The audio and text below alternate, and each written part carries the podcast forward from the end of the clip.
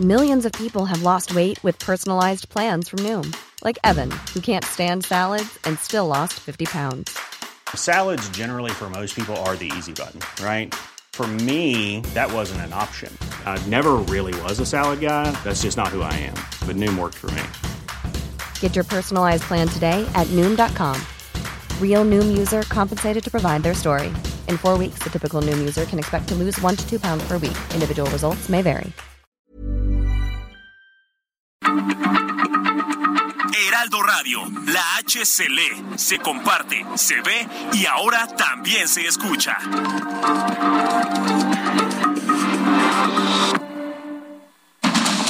Inicia. Heraldo Noticias de la tarde con Jesús Martín Mendoza. En Heraldo Radio.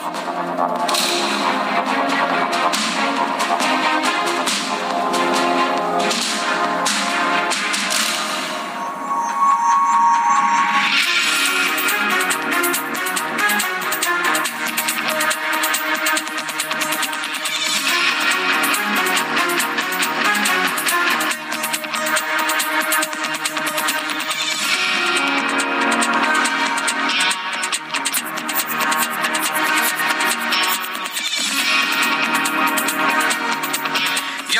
tarde en punto, hora del centro de la República Mexicana. Bienvenidos, muy buenas tardes. Iniciamos el Heraldo Radio correspondiente a este día. Hoy, miércoles 28 de septiembre del año 2022.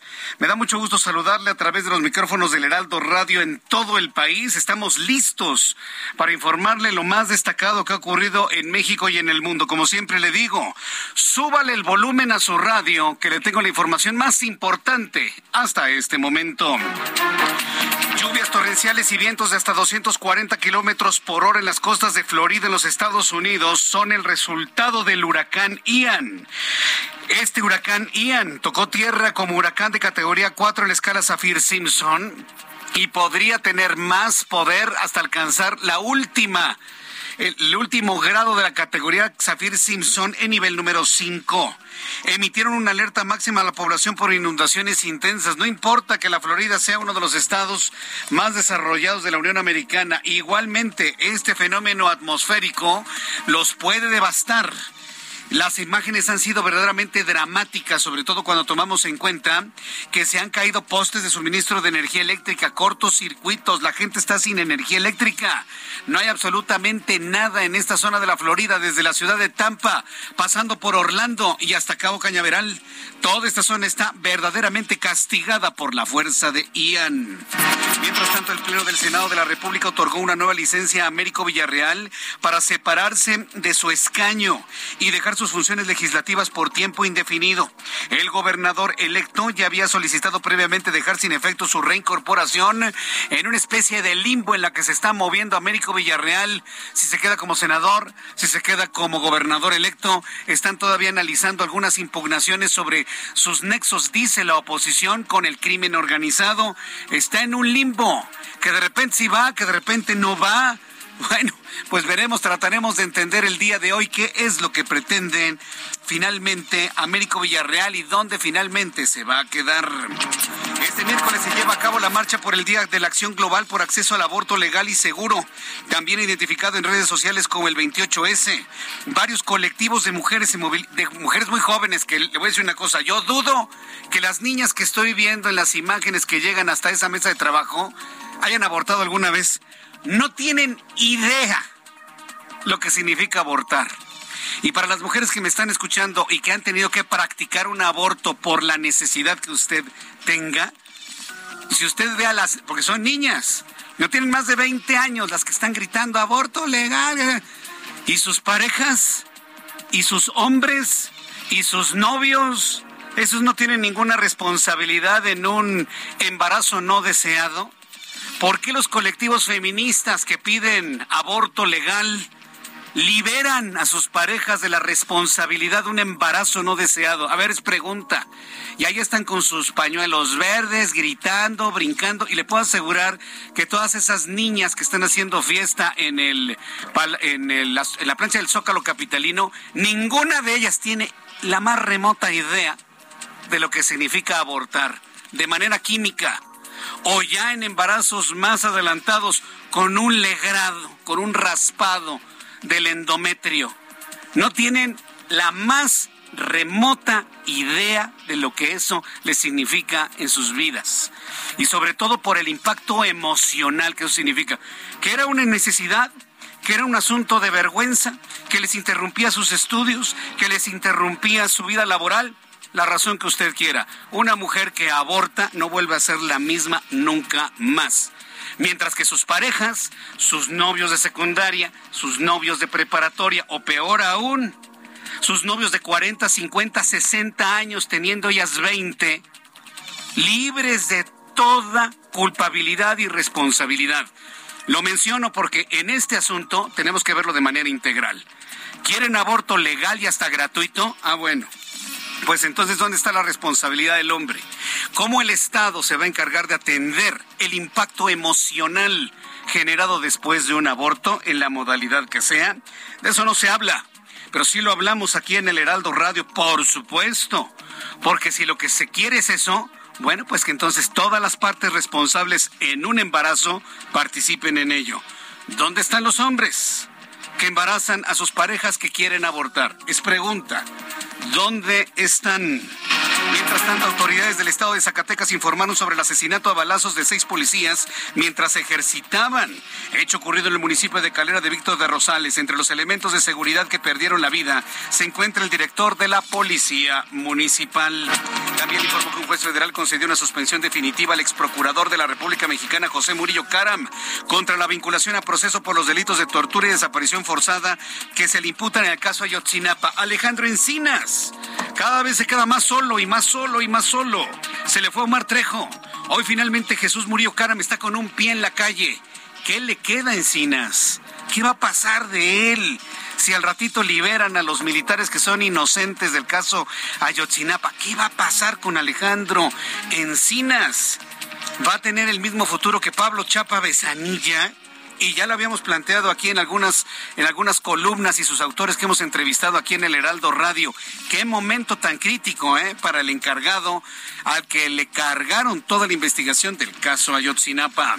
Vamos con nuestros compañeros reporteros urbanos, periodistas especializados en información de ciudad. Gerardo Galicia, qué gusto saludarte. ¿En dónde te ubicamos a esta hora de la tarde, Gerardo? El gusto nuestro, Jesús Martín. Excelente tarde y justo en la zona del viaducto. Continuamos por para transitar sobre esta importante arteria y prácticamente en ambos sentidos tenemos un viaducto completamente saturado de autos, así que habrá que manejar con mucha paciencia entre el eje 1 poniente y las inmediaciones de la calzada de Tlalpan.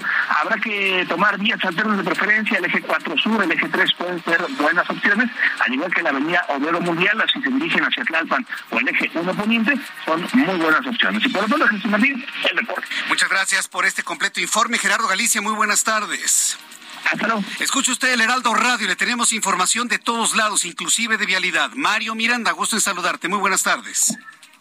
¿Qué Jesús Martín? Buenas tardes. Pues te informo que este día se llevó a cabo la marcha por el aborto libre y seguro. Por ese motivo, la Secretaría de Seguridad Ciudadana desplegó un operativo de seguridad con 700 mujeres policías para evitar actos de vandalismo. La marcha inició a las 4 de la tarde y partió de la glorieta de las mujeres que luchan al Zócalo Capitalino. La marcha salió por Paseo de la Reforma, la Avenida Juárez, eje central, 5 de mayo, para finalizar en el Zócalo Capitalino, donde en estos momentos nos encontramos. Un grupo de mujeres realizó un mitin, el cual acaba de terminar Jesús Martín, y ahorita en estos momentos se encuentra un grupo de mujeres, las encapuchadas, realizando pintas y golpeando las vallas que protegen Palacio Nacional.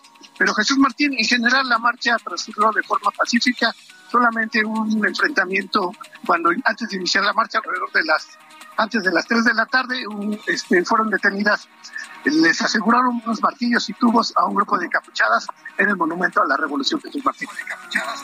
Muy bien, pues muchas gracias por esta información.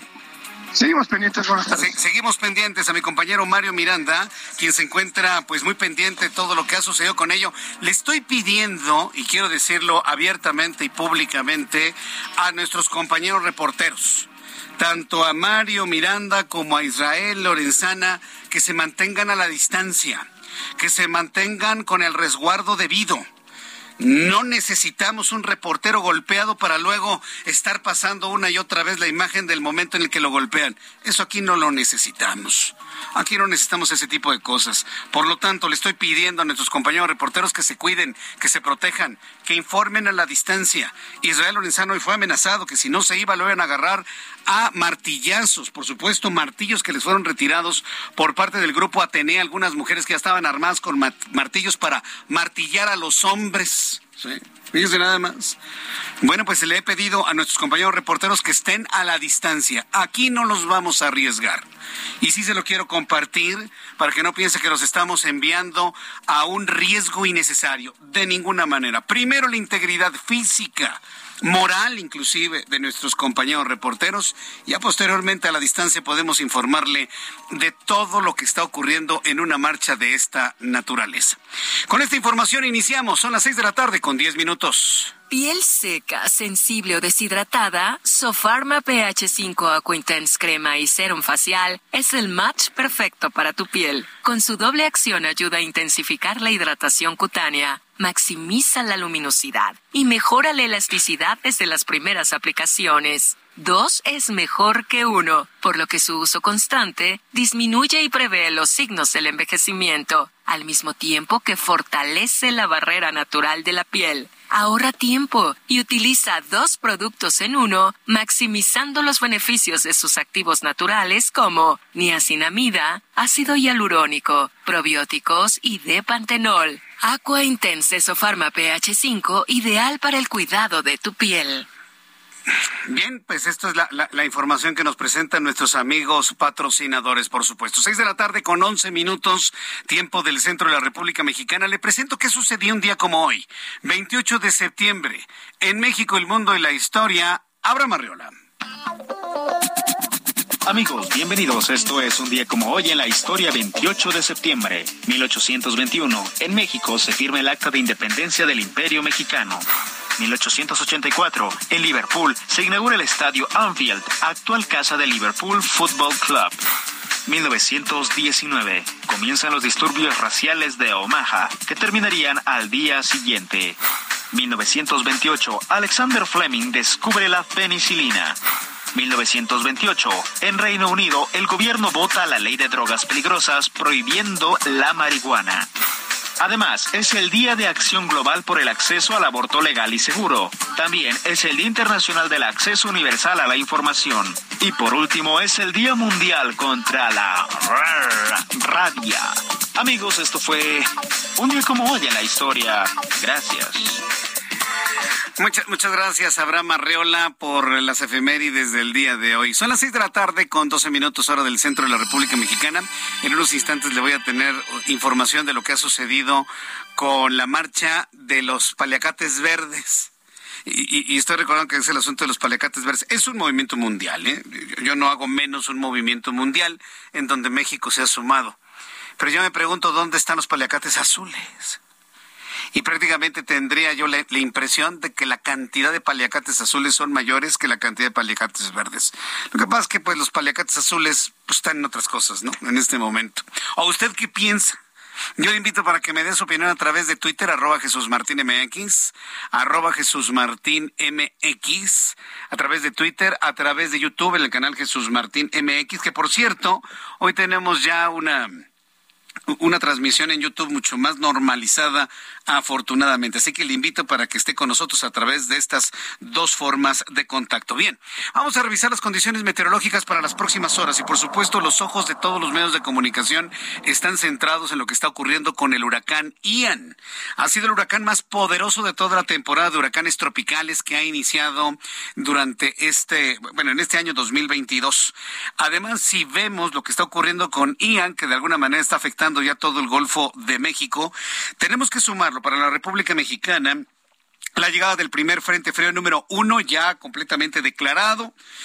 Y cuando los frentes fríos llegan, pues prácticamente se ha declarado la llegada del invierno. Empiezan a bajar las temperaturas de manera importante y sobre todo cuando se combinan con los sistemas nubosos muy, muy húmedos provenientes de la zona tropical, nos traen gran cantidad de lluvia. Eso hay que decirlo como es finalmente.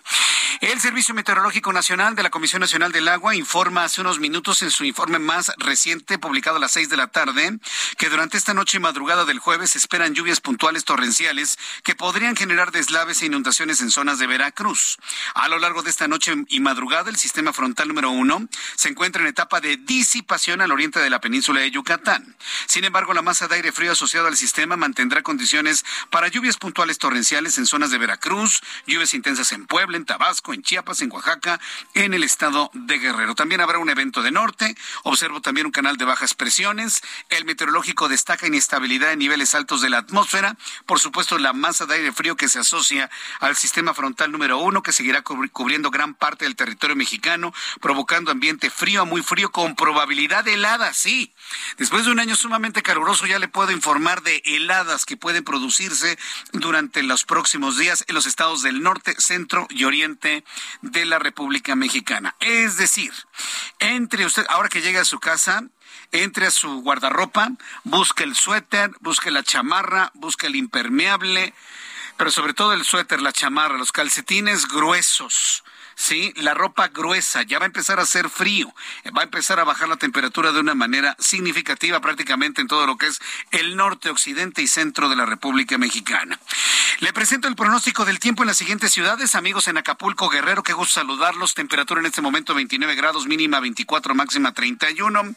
En Guadalajara, Jalisco hay 26 grados, está medio nublado con mínima de 14, máxima 27 para el día de mañana. Amigos en Monterrey, qué gusto saludarlos a esta hora de la tarde, 26 grados en este momento mínima 20, máxima 28 en Villahermosa, Tabasco, qué forma de llover, mínima 25, máxima 20, mínima 25, máxima 29 para el día de mañana en Mérida.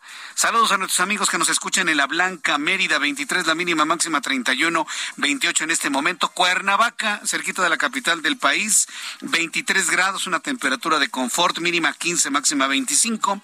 Y aquí en la capital del país ya llueve en algunos puntos de la Ciudad de México. La temperatura en este momento es de 17 grados, la mínima de 12 y la máxima para mañana 21 grados Celsius.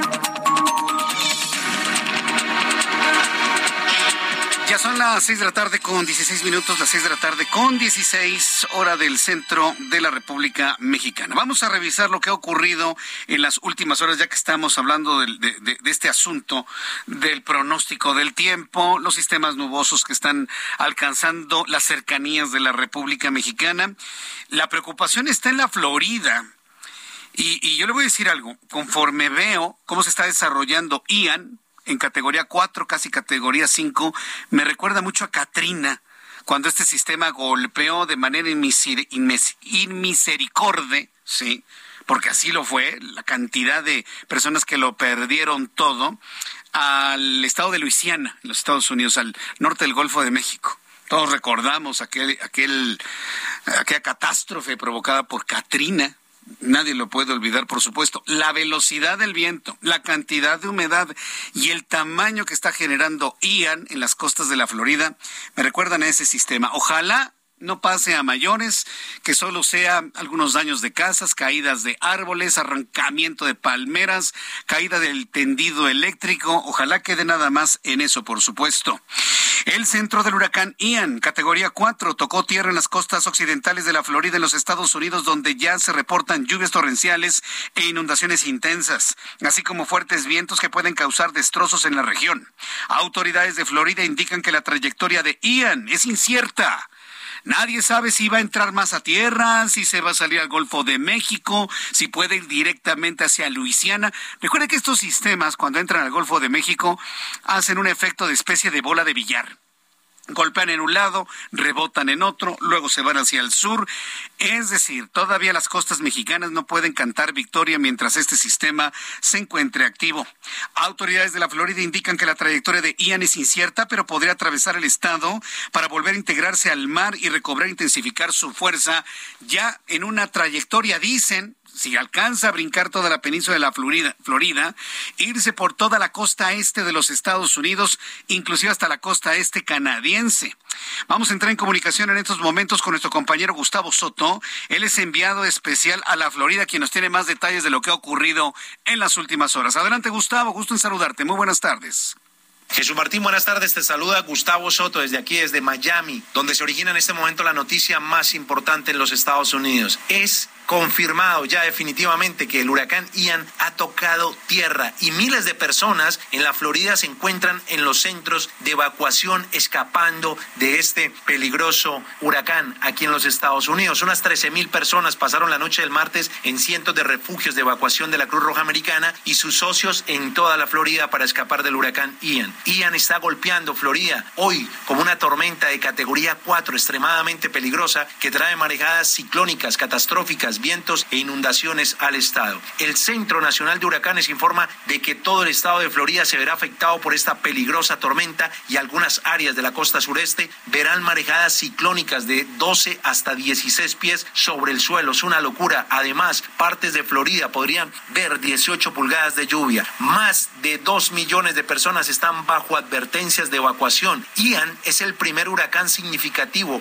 que golpea al estado del sol desde el 2018. Ian también podría causar inundaciones considerables. Ojo, Jesús Martín, en Georgia, para los, los paisanos que tienen allí familiares, Carolina del Sur, a finales de esta semana tenemos que estar muy preparados porque en Georgia y Carolina del Sur vamos a tener bastante agua también. Podríamos llegar hasta un pie de agua el fin de semana. La Cruz Roja está trabajando con los funcionarios y se están preparando para responder cuando sea necesario. Todos los organismos de socorro en este momento se encuentran alerta. Cruz Roja se encuentra eh, bomberos, policía, todo mundo se encuentra en acuartelamiento de primer grado, pendientes de lo que pueda suceder. Piden ayudas, están pidiendo ayuda a la Cruz Roja en este momento, eh, alimentos que no sean perecederos. También nos están pidiendo donar sangre a través de la Cruz Roja en el estado de la Florida. Pueden donar dinero también, están recibiendo dinero, todo lo que ustedes puedan donar aquí en los Estados Unidos para las personas que nos escuchan.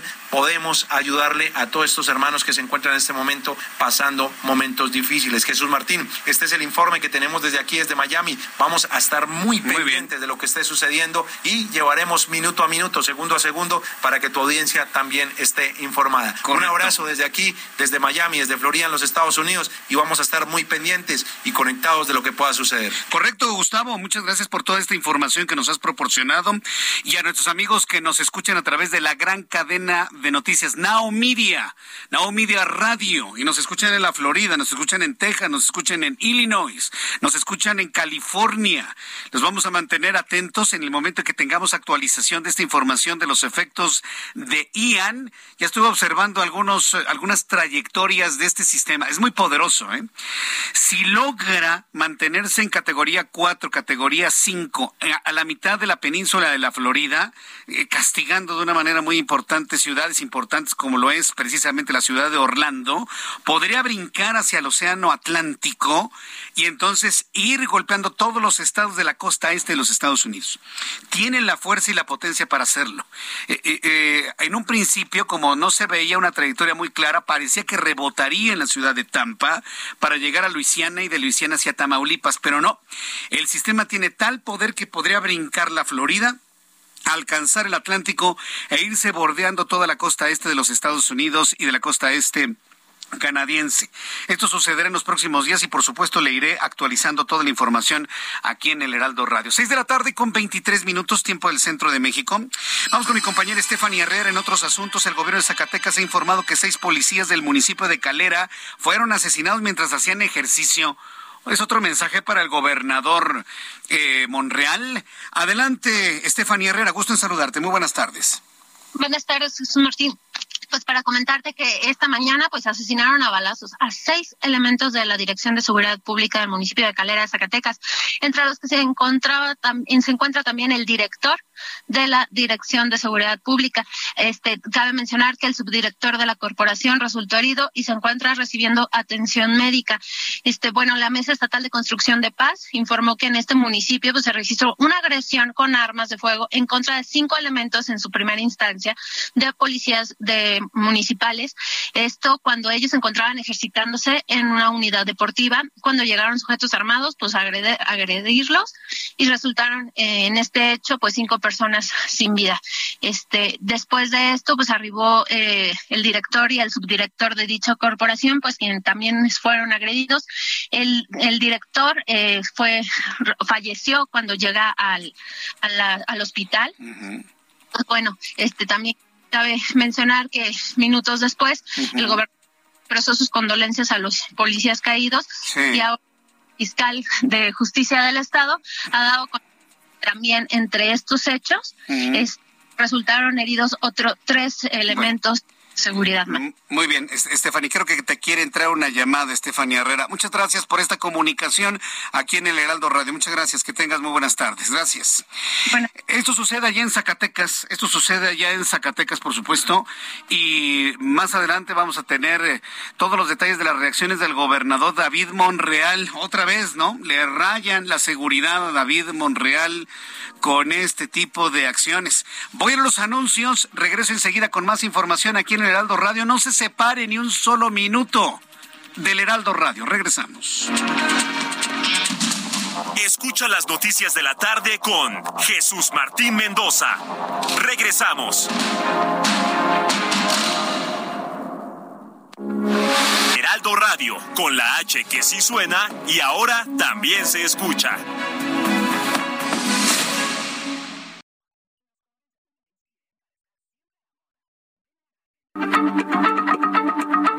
Heraldo Radio, la H se lee, se comparte, se ve y ahora también se escucha.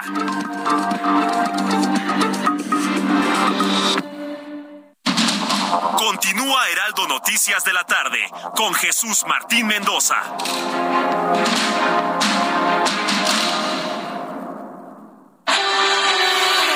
El amor inspira nuestras acciones por México. Reforestando la tierra, reciclando, cuidando el agua, impulsando a las mujeres y generando bienestar en las comunidades. Juntos somos Coca-Cola y contigo el amor multiplica.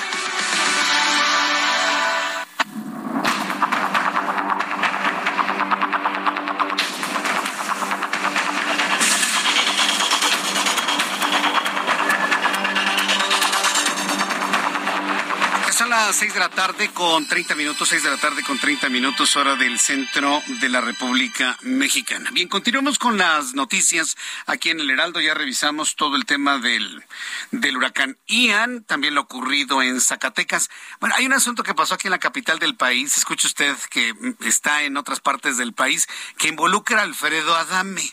Otra vez, este señor, que es un actor, es conductor. Bueno, yo la verdad no sé lo que sea pero debo reconocer que es un, personaje de la farándula mexicana, de, esa farándula que consume mucha gente y que nada bueno nos ha dejado como país. debo decirlo con toda claridad. Es un personaje de la farándula mexicana que constantemente está en escándalos, escándalos que se vuelven virales a través de las redes sociales y escándalos que nos distraen, porque también esas son cortinas de humo, señores, que nos distraen de lo verdaderamente importante.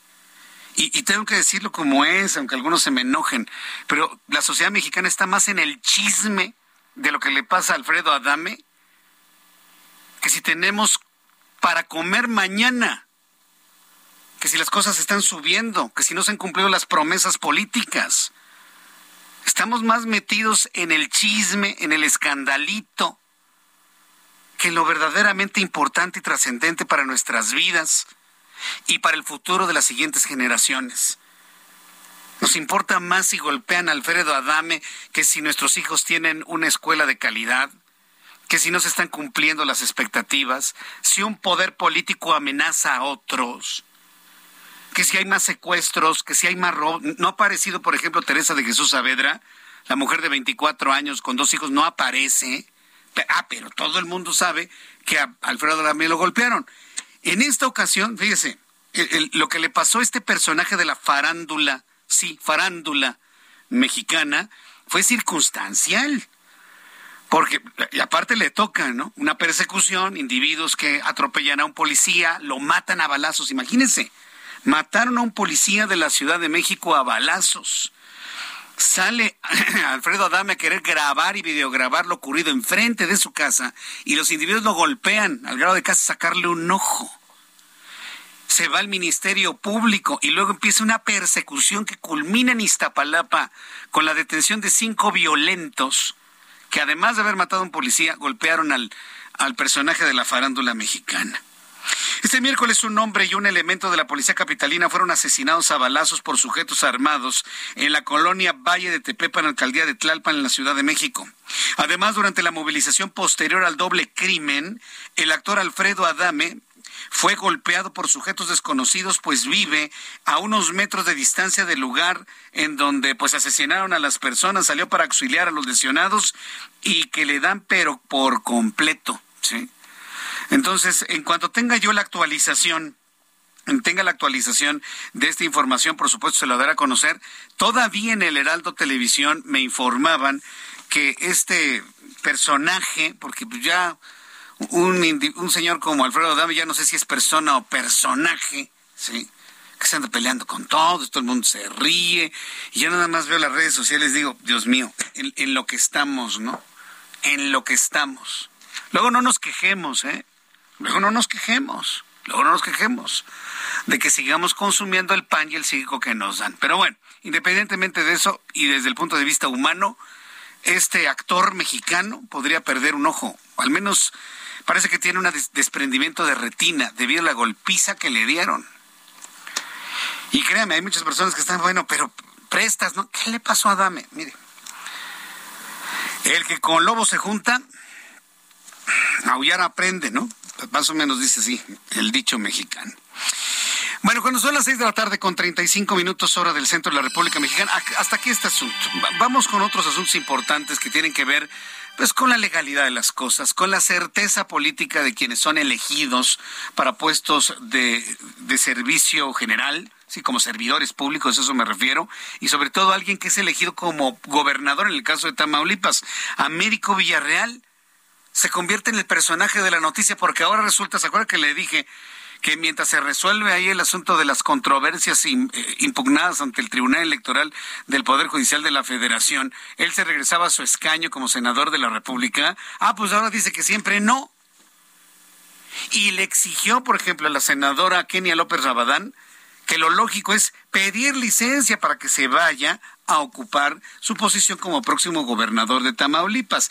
El asunto es que hoy, este miércoles, senadores concluyeron otorgar por segunda ocasión licencia a, gobernador electo de Tamaulipas, Américo Villarreal, para separarse de sus funciones a partir de este 28 de septiembre. O sea, regresó para estar dos días en el escaño verdaderamente sorprendente. En un ratito más voy a tener comunicación con Misael Zavala, reportero del Heraldo Media Group, quien nos va a tener todos los detalles de este choque en el Senado de la República por la reincorporación de este hombre, personaje de la noticia hoy, Américo Villarreal y el Tribunal Electoral del Poder Judicial de la Federación que bueno, pues está analizando pues lo que busca la oposición, tumbar el argumento de ilegibilidad de, juicio eh, del juicio de Américo Villarreal. ¿Qué pasará? En unos instantes con mi compañero Misael Zavala le voy a tener todos los detalles de ello. En otros asuntos esta mañana el presidente mexicano respaldó que integrantes de la columna cívica armada Pedro Méndez, ¿usted había oído hablar sobre esta columna? Columna cívica armada Pedro Méndez, conocida como un grupo de autodefensas, votaron por el gobernador electo de Tamaulipas, Américo Villarreal, pues dijo que también le funcionó a la un gobernador Francisco Javier García Cabeza de Vaca. O sea, si lo hicieron otros, entonces también ellos lo van a hacer. Yo me quedé con la idea de que López Obrador y su partido político, su empresa, no iban a hacer lo que otros hacían pero terminan haciendo lo mismo y por lo tanto terminan siendo exactamente iguales. Esto fue lo que dijo el presidente mexicano esta mañana. Esperemos que lo del tribunal resuelva y que también se le deje a las autoridades competentes que sean las que este, presenten pruebas, no caigan en la tentación de querer actuar de manera facciosa. Ya no se acepta eso el que actúe así puede ser sancionado. El fraude electoral es delito grave. Pues sí, pues que le pregunte a Américo Villarreal. La, la oposición está en su legítimo derecho de comprobar acciones que ponen en duda la legitimidad del actual gobernador electo y lo presenta dónde? No en los medios de comunicación, ante, ante el tribunal. Y la respuesta del presidente es esa, que ya no se permite eso, actuar de manera facciosa. Es decir, cuando se analiza un caso en un tribunal, es actuar de manera facciosa. Perdón, pero yo creo que los más grandes y más importantes abogados de este país deberían sentirse ofendidos por este comentario del presidente. ¿eh? Los abogados y los que saben de eso. Deberían sentirse, oye, pero ¿por qué? Oye, cuando yo analizo algo y determino determino cuando es verdad, lo que es verdad, lo que es mentira, lo que es justicia y lo que no es justicia, eso no es actuar de manera facciosa. Los abogados tendrían que responder ante este tipo de acusaciones, pero en fin, cada quien. El caso es de que hoy lo mencionó y de esa manera se lo advirtió a los magistrados del Tribunal Electoral del Poder Judicial de la Federación. Ya tengo contacto con mi compañero Misael Zavala, reportero del Heraldo Media Group, quien nos tiene toda la crónica de lo ocurrido hoy en el Senado de la República en el caso Villarreal. Adelante, Misael, gusto en saludarte. Muy buenas tardes. Muy buenas tardes, Jesús Martín. Buenas tardes al auditorio. Efectivamente, pues Morena y Acción Nacional registraron un duro choque en el Senado de la República por la reincorporación de Américo Villarreal Anaya como senador. Acción Nacional acusó a Morena de ser tramposo al pretender votar un documento para que Américo Villarreal no pida licencia, sino únicamente pueda darse paso a un oficio en el que se deja sin efecto la reincorporación del morenista. Y es que el día lunes Américo Villarreal pidió su reincorporación al Senado pero ayer mismo giró otro documento para dejar sin efecto su reincorporación. Esto pues provocó que entre gritos el coordinador de Acción Nacional, Julián Rementería, exigiera que este documento se quedara sin efectos y que diera una votación de la licencia. Pero ¿qué te parece si vamos a escuchar cómo lo dijo el panista? La presidencia, que no lo creo, simplemente no conocía que un escrito y luego otro horas antes de publicarlo. No es cierto. No nos quieran ver la cara. No porque sean mayoría abusen. No crean que se encontraron con tontos. Aquí lo que tenemos es la razón y hay que hacerla valer. No sean tramposos. No es cierto eso que se refirió, presidente. No lo escribió usted, pero quien lo escribió lo hace usted mentira a la hora de leerlo. Discúlpeme que se lo diga, pero es como es la cosa. No es cierto y usted lo sabe. Usted sabe en su conciencia que eso que leyó es mentira. Jesús Martín, pues los panistas pretendían que se hiciera valer que Américo Villarreal no puede asumir su cargo como gobernador de Tamaulipas el próximo primero de octubre, debido a que la Constitución en su artículo 79 indica que se debe pedir licencia cuando menos 120 días antes para poder asumir un cargo como el de gobernador en Tamaulipas. Sin embargo, esta situación pues fue aclarada por el presidente de la Junta de Coordinación Política en el Senado, Ricardo Monreal, quien dijo que aún así con la licencia, pues el, senador ya con licencia, Américo Villarreal, podrá asumir su cargo como eh, gobernador de Tamaulipas, si es que en unos momentos más el Tribunal Electoral Federal lo ratifica. Pero ¿qué te parece si escuchamos a Ricardo Monreal? Pero una vez que es gobernador electo el día de la elección, puede regresar. Incluso les diría, es constitucional que se reincorpore y que mañana solicite licencia o un día antes u horas antes de tomar protesta. No se lo impide la constitución, no se lo impide la ley. Por eso hay disposiciones Jesús Martín, al final Morena y aliados se dieron en esta situación y permitieron que se votara la licencia de Américo Villarreal. Se votó esta licencia para que pues eh, continuara con su trámite como eh, gobernador electo de Tamaulipas. Jesús Martín, hasta aquí la información. Muchas gracias por la información. Muchas gracias, Misael. Gracias, Jesús Martín. Es, que a gritos, eh, fíjese que hace rato en la tarde en tele le presentaba de qué manera reaccionaba ante esto Kenia López Rabadán. No, no, no, no, qué cosa. ¿eh? ¿Qué agarrones están dando en el Senado de la República? De verdad. ¿eh? Ay, mire, todos los congresos del mundo se, agarran a gritos, algunos hasta se agarran a golpes y a puñetazos. Pero, pero no es lo ideal. Vuelvo a lo mismo, vuelvo al origen. Nos habían dicho que todo iba a ser distinto. Y pues no. Finalmente, bueno, cuando son las seis de la tarde, con 43 minutos hora del centro de la República Mexicana, Eh, N. Castillo, nuestra reportera del Heraldo Media Group, decretaron receso diputados en San Lázaro por fallas en Internet. Bueno, yo sé lo que son las fallas en Internet, por supuesto, y usted y yo lo sabemos. Elia Castillo, gusto en saludarte. Muy buenas tardes. ¿Qué fue lo que pasó?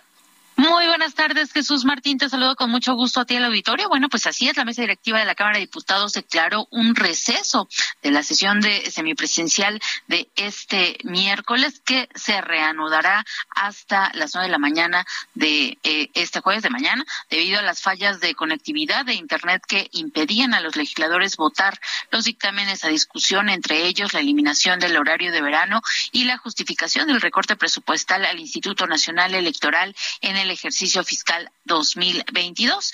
Recordemos que esto último, bueno, pues es un mandato de la Suprema Corte de Justicia de la Nación que ordenó a la Cámara de Diputados emitir un, eh, pues, una justificación fundada sobre por qué eh, fue el motivo de este recorte presupuestal para el órgano electoral en su presupuesto para este año. Te comento que después de cuatro horas sin conexión a Internet, al momento justamente de la votación del dictamen de la Comisión de Presupuesto y Cuenta Pública, en la que justificaron el recorte de 4.913 millones de pesos al INE, eh, pues justamente en ese momento el presidente de la mesa directiva, Santiago Krill, eh, declaró un receso de 10 minutos.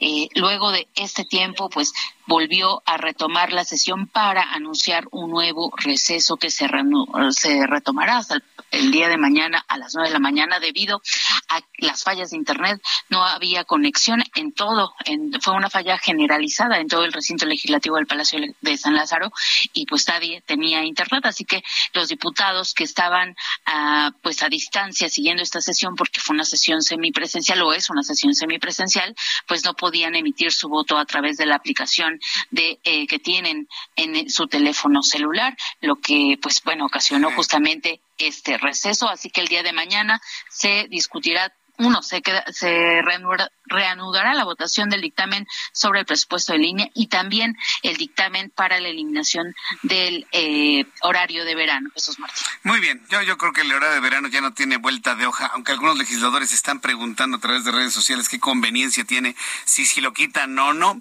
Pero bueno, ya estaremos platicando de esto mañana. Muchas gracias por la información, Elia. Así es, muy buenas tardes. Jesús Hasta luego, muy buenas tardes, te muy bien. ¿Escuchó usted esta nota? Sí, puede ser un asunto de un problema dentro del Palacio Legislativo, pero a mí en lo personal, y le quiero compartir, me, me provoca una gran preocupación una nota como esta, la que nos dio Elia. No, no por el proceso legislativo en sí mismo, sino por la dependencia que tenemos ya en todos los ámbitos de la vida, la dependencia que usted y yo y todos tenemos en los ámbitos de la vida del Internet es como decir, yo pienso que estamos poniendo todos los huevos en la misma canasta. Si no hay internet, no hay transmisión. Si no hay internet, no hay votos en el legislativo. Si no hay internet, no hay acceso a los servicios bancarios. Si no hay internet, no hay educación en línea. Si no hay internet, si no hay internet, si no hay internet, no hay comunicación. Si no hay internet, no hay nada. Y mire, se lo digo en una reflexión porque yo pertenezco a una generación que trabajamos durante mucho tiempo sin Internet. Y todo salía. Hablábamos por teléfono, nos entreteníamos, los legisladores trabajaban sin la necesidad de Internet, iban a sus sesiones. Iba usted al banco y había certezas de los movimientos financieros sin Internet. Yo entiendo que es la modernidad, pero no estamos poniendo todos los huevos en una canasta. ¿Qué tal si la canasta se cae y se rompen todos los huevos? Se imagina el mundo en este momento que digan, ¿saben que no hay internet en el mundo? Háganle como quieran. ¿Qué vamos a hacer? ¿Qué vamos a hacer? Es una reflexión paralela a la información que yo quiero que lo tenga en su mente. Estamos dejando todo Internet. Todo toda nuestra vida, toda nuestra conectividad, toda nuestra comunicación, todos nuestros saldos bancarios, vaya, hasta nuestras relaciones interpersonales, nuestras relaciones familiares dependen del Internet. ¿Lo había pensado o no? Bueno, una reflexión paralela a la información que no quería dejar pasar en este momento. Bien, en la línea telefónica, Héctor Saúl Telles, diputado del Partido Acción Nacional, secretario de la Comisión de Presupuesto y Cuenta Pública de la Cámara de Diputados. Estimado diputado Telles, qué gusto saludarlo, bienvenido, muy buenas tardes. Buenas tardes, Jesús Martín. Muy contento de estar contigo en tu auditorio. Muchas gracias. Sé que además de la aburridísima glosa, yo le podría decir hasta inútil glosa que en estos momentos ocurre en el legislativo en lo general, pues están revisando también todo lo que tiene que ver con el presupuesto de egresos y la ley de ingresos. A ver, coménteme, si le van a recortar dinero al INE? ¿Cuánto? ¿Y esto es conveniente o no es conveniente? ¿Qué nos comenta sobre ello? Bueno, para este año el INE está proponiendo, y así viene en el presupuesto de ingresos, alrededor de 18 mil millones de pesos. Eh, seguramente Morena intentará en, la nueva estrategia que ha venido eh, teniendo contra el INE desde hace algún tiempo de asfixia presupuestal, eh, pues seguramente tratarán de recortar nuevamente recursos. Recordarás que el año pasado lo recortaron alrededor de 4.900 millones de pesos cuando tenía encima el INE pues llevar a cabo la organización de las elecciones de seis estados y aparte de la eh, inútil consulta de revocación de mandato que pues de alguna forma era inédita y que era por primera vez iba a realizar en nuestro país y bueno se le recortaron de forma irresponsable por los diputados de Morena, del PT y del Verde 4.900 millones de pesos. Nosotros acudimos a la Suprema Corte, obviamente, para interponer diversas acciones de inconstitucionalidad, lo hizo también el INE, y ahora la Suprema Corte de Justicia pues resulta que enmienda la plana a esos legisladores diciéndole que ese recorte tenía que estar plenamente justificado y motivado porque no se dio una sola justificación para llevar a cabo este recorte tan agresivo al INE. ¿Cuáles serían las alternativas que se tendría si eh, para poder garantizar para lo que funciona el INE? Que finalmente el INE eh, sirve para organizar elecciones. ¿Usted qué le recomendaría al INE ante esta aplanadora? Dejar de hacer actividades que no son competencia del Instituto Nacional Electoral, porque también vamos lo viendo por ahí. Se trata de garantizar la operatividad del instituto para organizar elecciones, diputado. Por supuesto, mira, lo que está, ah, eh, lo que estamos nosotros pugnando por proteger precisamente es eh, los derechos políticos electorales de los mexicanos. Creo que el avance de la, de la democracia es importante en nuestro país. Esta, esta estrategia de debilitar al INE pues no hace otra cosa más que debilitar directamente los derechos políticos electorales de todos los ciudadanos, pero sobre todo eh, le hace una erosión muy grande al tema de la democracia en nuestro país. Yo creo que lo más importante es dar, tener un INE fuerte, tener un INE con suficiente presupuesto para garantizar que se ejerzan los derechos políticos electorales, pero que también se solidifique y se proteja a la democracia. Y lo que estamos viendo por parte del grupo parlamentario de Morena, del PT, del Verde, con las instrucciones que salen desde la oficina presidencial, pues no es otra cosa más que una estrategia de debilitarlo, de quitarle presupuesto, de amedrentar a los consejeros con eh, pues juicios que, que salieron desde la propia Cámara de Diputados con el anterior presidente de la mesa, que era Sergio Gutiérrez, y también una estrategia completamente mediática para estar día a día tratando de debilitarlo. Y eso es lo que tenemos que evitar y tenemos que proteger. La democracia que tanto ha costado a los ciudadanos en este país, un instituto ciudadano que costó décadas su construcción. Sí, estoy totalmente de acuerdo. Yo creo que el Instituto Nacional Electoral es una institución ciudadana que todos debemos proteger y vaya, desde el punto de vista presupuestal y de legalidad, pues en el legislativo tienen una, una tarea enorme en ese sentido. Pero no olvidemos que Morena es el partido en el poder. Están buscando ser un maximato y tienen todo el poder y las instrucciones y órdenes del presidente de la República. Ante eso, los legisladores de oposición deben tener un plan B para proteger al INE. ¿Cuál es ese plan B? Nosotros estamos pugnando inmediatamente para que este tipo de eh, modificaciones constitucionales en materia electoral, es decir, que tratan de destruir al INE, incluso de desaparecerlo.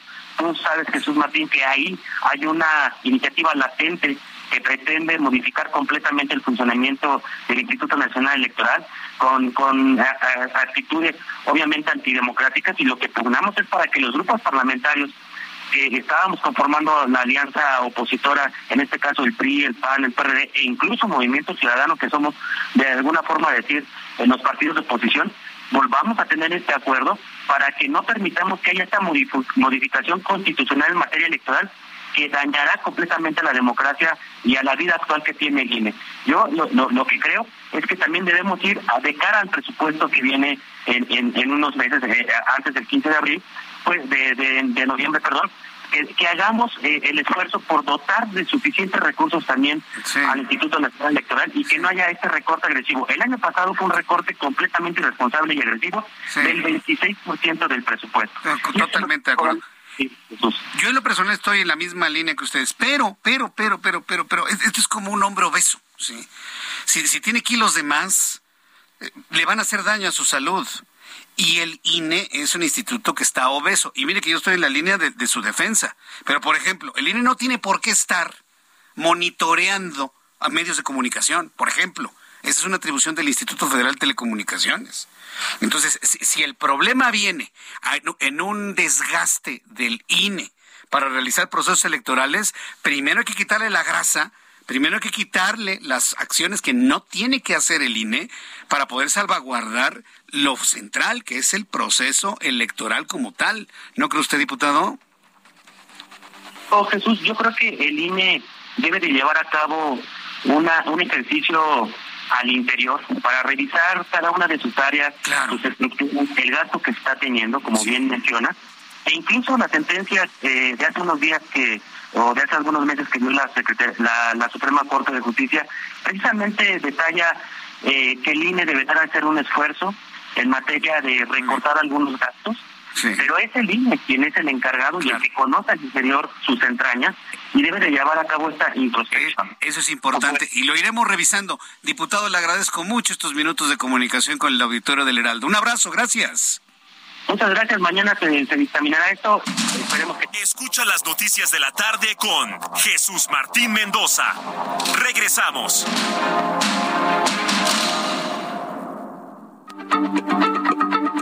Heraldo Radio, la H se lee, se comparte, se ve y ahora también se escucha.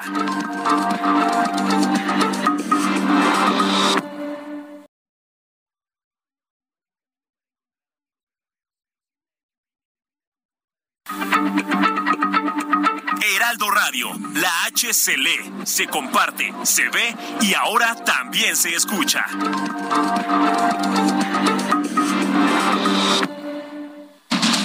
Continúa Heraldo Noticias de la tarde con Jesús Martín Mendoza.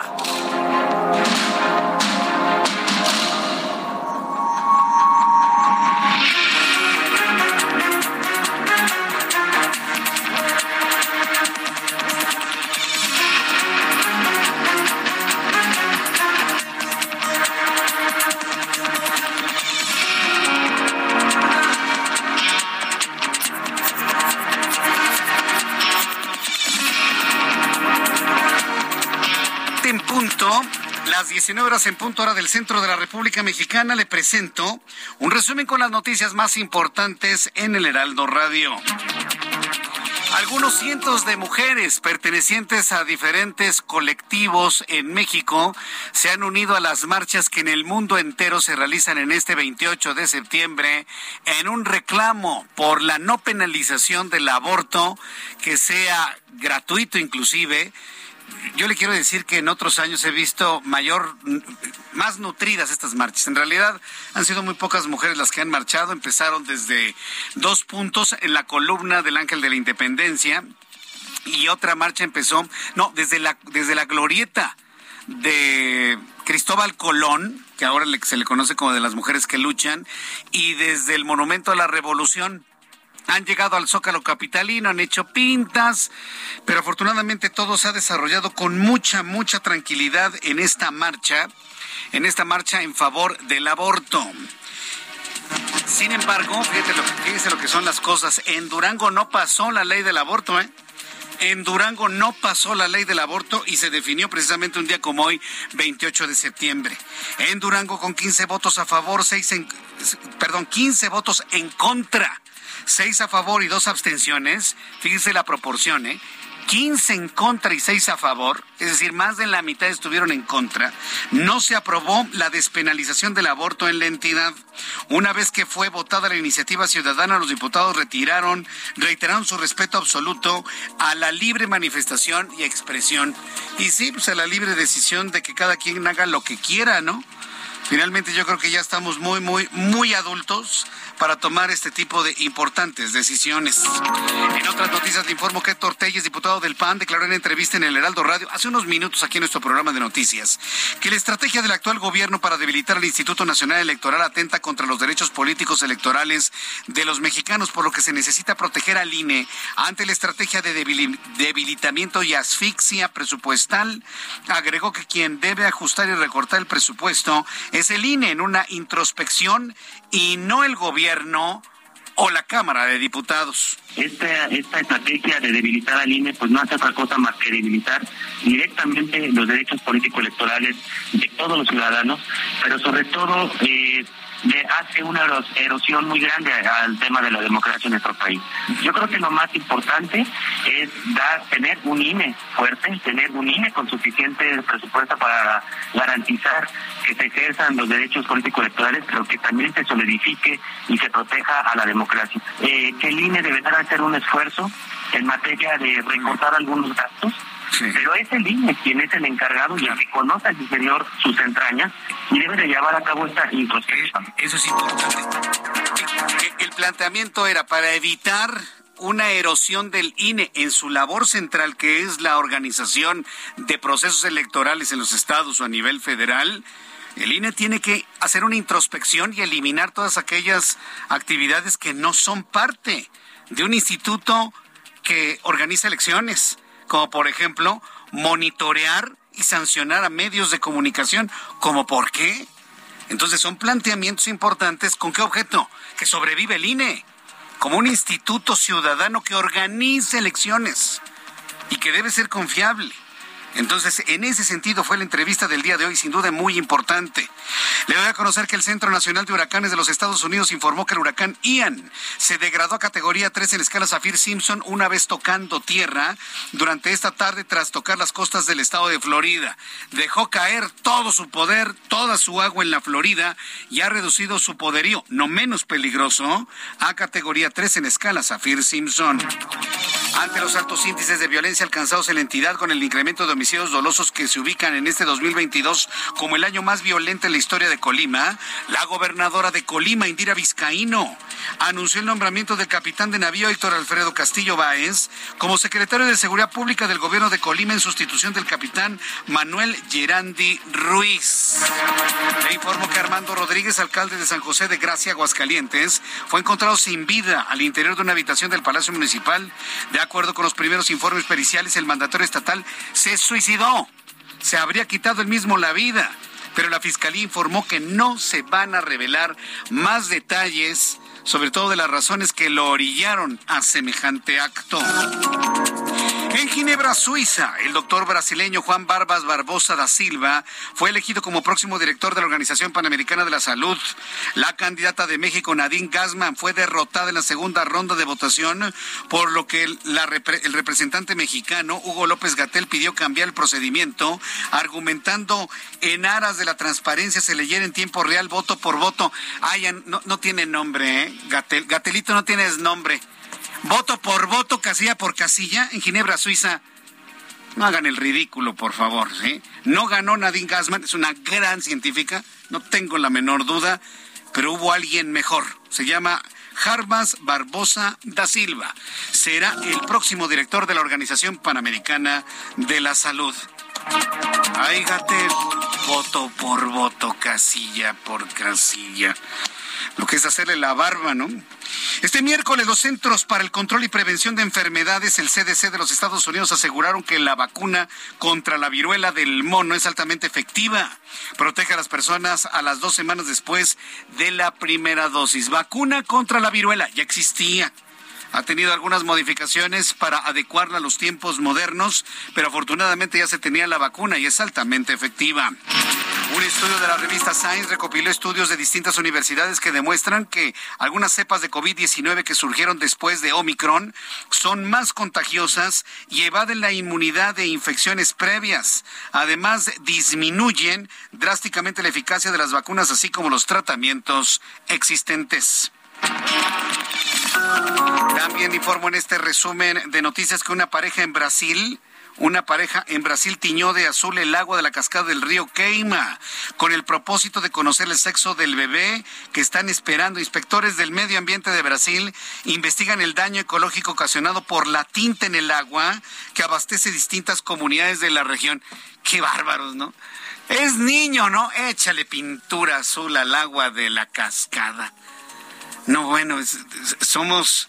Sí, y, luego al ratito, ¿no? ¿Qué creen que, que fue niña? Vamos a pintarlo ahora de rosa. No sean así, por favor. Le digo, le digo, le digo, la humanidad no tiene manera no, no, tiene ninguna forma de ser rescatada. Imagínese. Bueno, pues esto es lo que sucedió allá en Brasil. También le informo que hay saldo blanco en la marcha por el aborto libre y seguro realizada esta tarde. Participaron 1.500, ya acabó. Pues le digo que participaron 1.500 mujeres cuya seguridad fue resguardada por 500 mujeres policías. Qué bueno. Pregunta, de esas 1.500 mujeres que participaron, muchas menores de 20 años, ¿eh? Mayores de edad si usted quiere algunas, pero niñas realmente, ¿cuántas de ellas han abortado? E, e, es pregunta seria, ¿eh? ¿Cuántas de las 1500 le gustan que ya conocen lo que significa abortar químicamente o con un legrado, con un raspado en el, en el endometrio? Yo quisiera saber cuántas lo viven y que van y brincan de alegría, ¿no? Yo quisiera saber cuántas, sobre todo tomando en cuenta los efectos emocionales que el aborto provoca en las mujeres que lo deciden.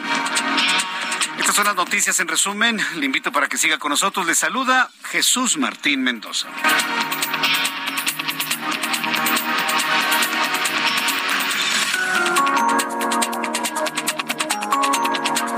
Son las siete con nueve, las siete con nueve hora del centro de la República Mexicana. Pues sí, ya, ya, ya parece que ya se acabó la manifestación de este 28S. Y sí, en un honor a la verdad, hubo mucho menos participantes en este año que en años anteriores. Hay que reconocerlo. Vamos con nuestros compañeros reporteros urbanos, periodistas especializados en información de ciudad. Gerardo Galicia, ¿en dónde te ubicamos a esta hora de la tarde? Buenas tardes. Excelente tarde, Jesús Martín. Circuito bicentenario en su Río Churubusco y se ha implementado ya la frecuencia de vehículos sobre esta vía. Hay que manejar con paciencia y sobre todo con algunos minutos de anticipación. Se verá dejar atrás la zona de la Avenida Universidad, División del Norte, hacia el perímetro de la calzada de la Viga. Hay problemas para transitar por lo menos hasta la incorporación de carriles laterales o centrales que se ubica llegando ya a la Avenida Canal de Migamontes. Superando este punto, el avance mejora y ya podrán llegar a la Viga sin ningún problema. Y en el sentido, pues el avance es mucho más rápido. De hecho, el circuito bicentenario presenta un desplazamiento bastante rápido y se puede alcanzar fácilmente la velocidad máxima de 80 kilómetros por hora. Y por lo tanto, Jesús Martín, el reporte. Muchas gracias por la información, Gerardo. Hasta luego. Hasta luego, que te vaya muy bien. Mario Miranda, gusto en saludarte. Muy buenas tardes. ¿Qué información nos tienes? ¿Qué tal, Jesús Martín? Buenas tardes. Pues continuamos en el Zócalo Capitalino, donde, donde poco a poco se empiezan a retirar las mujeres que participaron en la marcha por el aborto libre seguro. En general fue una marcha con salto blanco, Jesús Martín, ya las vialidades que fueron cerradas se encuentran abiertas a la circulación. Tenemos carga vehicular en el eje central, en la avenida Hidalgo con buen avance del eje central a Hidalgo y finalmente la avenida Juárez de reforma al eje central con carga vehicular. Jesús Martín es la información que tenemos. Gracias por la información, Mario Miranda. Hasta luego, que te vaya muy bien. Son las siete con once horas del centro de la República Mexicana. Sé que algunas personas tuvieron que cambiarse de YouTube a nuestra señal de radio. Sí, otra vez tenemos problemas con, con YouTube, pero estamos solucionándolos en estos momentos. Y mientras esto ocurre, ¿qué le parece si revisamos cómo cerraron los mercados financieros? Bolsa, dólar, todos los indicadores. ¿Cómo nos fue en materia de economía y finanzas? Héctor Vieira nos informa. Bolsa Mexicana de Valores cerró la sesión de este miércoles con una ganancia del 0.97%, la mayor desde el pasado 12 de septiembre, al avanzar 436.10 puntos, con lo que el índice de precios y cotizaciones, su principal indicador, llegó a 45.442.21 unidades. En Estados Unidos, Wall Street cerró con balance positivo, ya que el Dow Jones avanzó 548.75 puntos para llegar a 29.683.74 unidades. El Standard Poor's ganó 71.75 puntos con lo que se ubicó en 3.719.04 unidades, y el Nasdaq sumó 222.13 puntos, que lo colocó en 11.051.64 unidades. En el mercado cambiario, el peso mexicano se apreció 1.08% frente al dólar estadounidense, al cotizarse en 19 pesos con 89 centavos a la compra y en 20 pesos con 13 centavos a la venta en ventanilla. El euro cerró en 19 pesos con 38 centavos a la compra y 19 pesos con 61 centavos a la venta. El Bitcoin tuvo un alza en su valor del 1.85% para cerrar en 19.651.30 dólares por unidad, equivalente a 395.959 pesos mexicanos con 54 centavos. El secretario de Hacienda Rogelio Ramírez de la O aseguró que durante 2023 el gobierno federal tendrá un margen de ajuste hasta de 2 de cada 10 pesos del presupuesto total contemplado para ese año, que es de 8 billones 299 mil millones de pesos. La bancada del PRI en la Cámara de Diputados advirtió que las proyecciones de la Secretaría de Hacienda sobre un crecimiento económico del 3% para 2023 no coinciden con las de organismos internacionales, como la Organización para la Cooperación y el Desarrollo Económicos, que lo estima en un 1.5% durante ese año. Los economistas de Barclays México, Gabriel Casillas, Néstor Rodríguez y Eric Martínez, pronosticaron que el Banco de México elevará por tercera vez consecutiva su tasa de referencia en 75 puntos base, con lo que ésta se ubicará en el 9.25% y advirtieron que podría llegar al 10.75%. Petróleos Mexicanos informó que hasta el pasado mes de agosto elevó en un 20% la refinación de gasolinas y 34% la de diésel, para ubicarse en un promedio diario de 270 mil barriles de gasolinas y 150 mil 550 barriles de diésel, y aseguró que esta alza es parte de su estrategia para conseguir la soberanía energética. Informó para las noticias de la tarde Héctor Vieira. Muchas gracias, Héctor Vieira, por la información de economía y finanzas. Ya son las siete con catorce, ¿eh? las 19 horas con 14 minutos tiempo del centro de la República Mexicana. Ya se lo adelantaba en nuestro resumen de noticias. En Durango, con 15 votos en contra, 6 a favor y dos abstenciones, no se aprobó la despenalización del aborto en la entidad. Uy, vamos a tener una gran cantidad de manifestaciones en Durango, pero así como hay condenas al Congreso de Durango, Sí, porque es lo más atractivo, ¿no? Mediáticamente nos gusta el escándalo, mediáticamente nos gusta la confrontación, pero así como hay miles de personas que le condenan al Congreso de Durango su decisión, hay también miles, decenas de miles que le aplauden esta decisión. Sí, si, vamos a decir las noticias, tiene, que ser con verdad porque así como hay personas que se lo condenan, hay personas que se lo aplauden.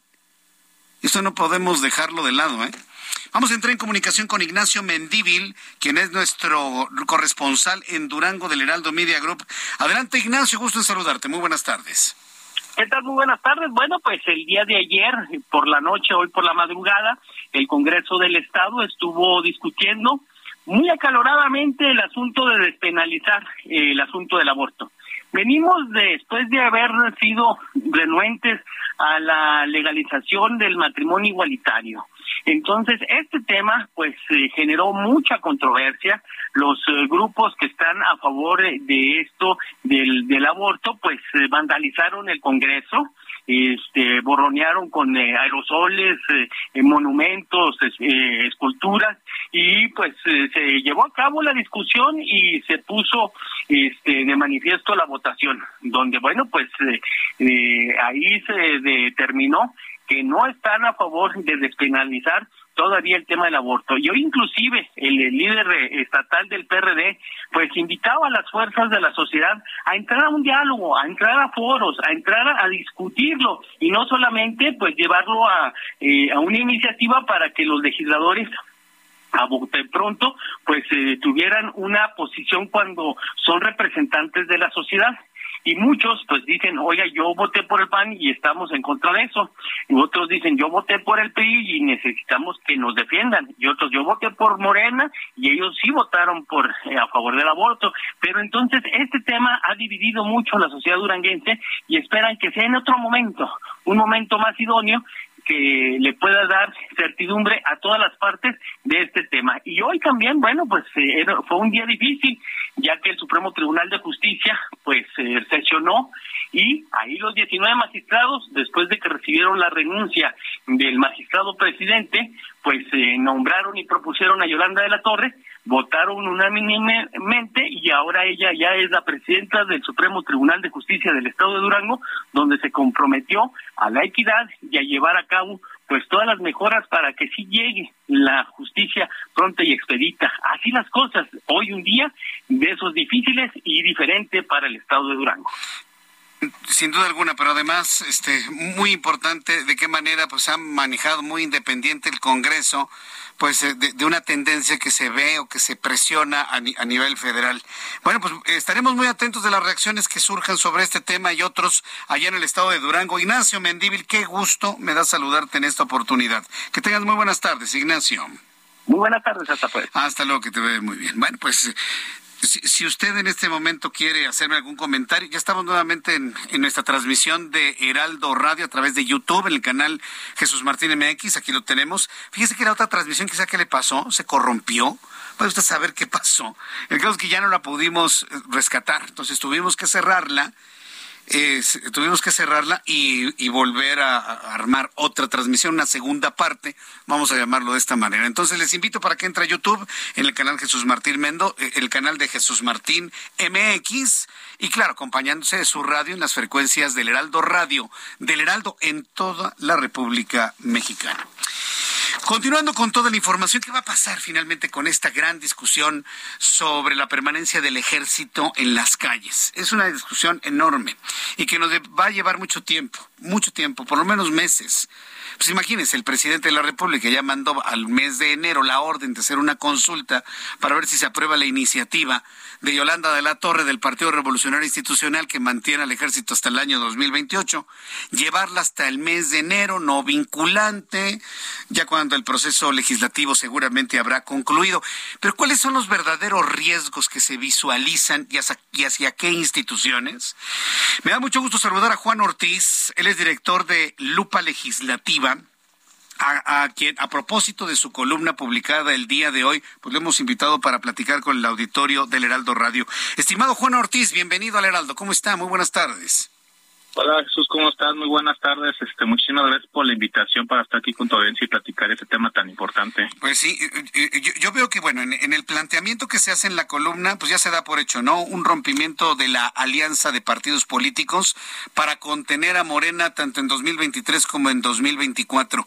Pero ¿cuáles, a su, modo de ver, serían los riesgos para otras instituciones como el Instituto Nacional Electoral? qué es lo que se ve en el corto y mediano plazo?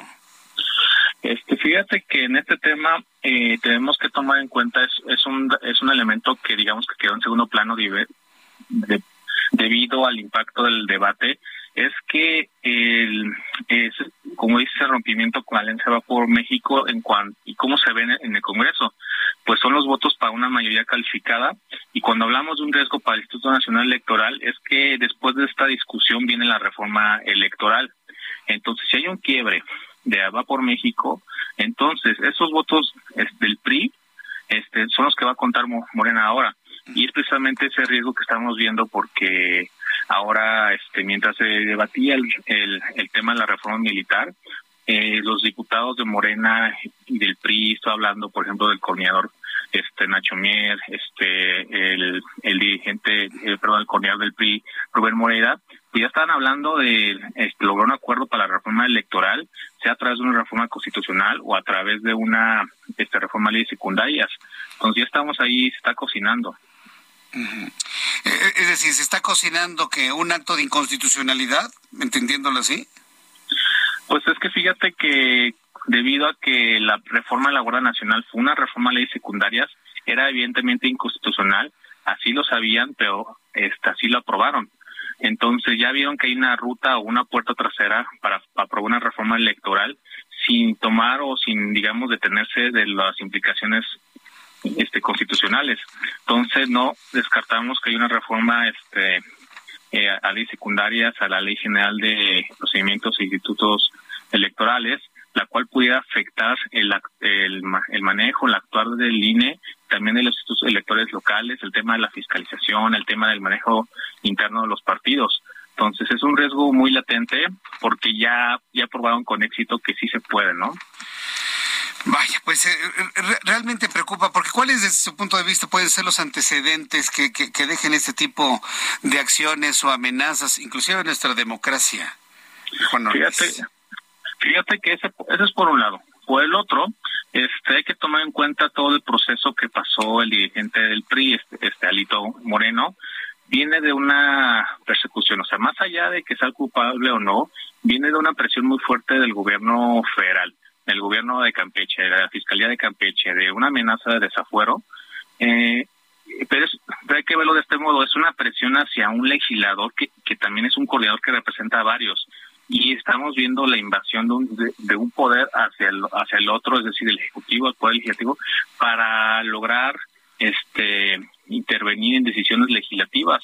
Y eso es realmente lo peligroso y es un peligroso antecedente porque ahora imagínate, este este, este gobierno, los que vengan, van a ver que si no logran estos acuerdos con el Congreso, lo cual sí debería de haber porque el Congreso representa a todo el país, a todas las voces, es plural, pero aquí dejas un precedente de que si no logras acuerdos, entonces lo aquí lo que procede es o presionamos a los legisladores, los amenazamos, los perseguimos y por el otro, sin, por el otro aprobamos leyes por la puerta trasera sabiendo que son inconstitucionales.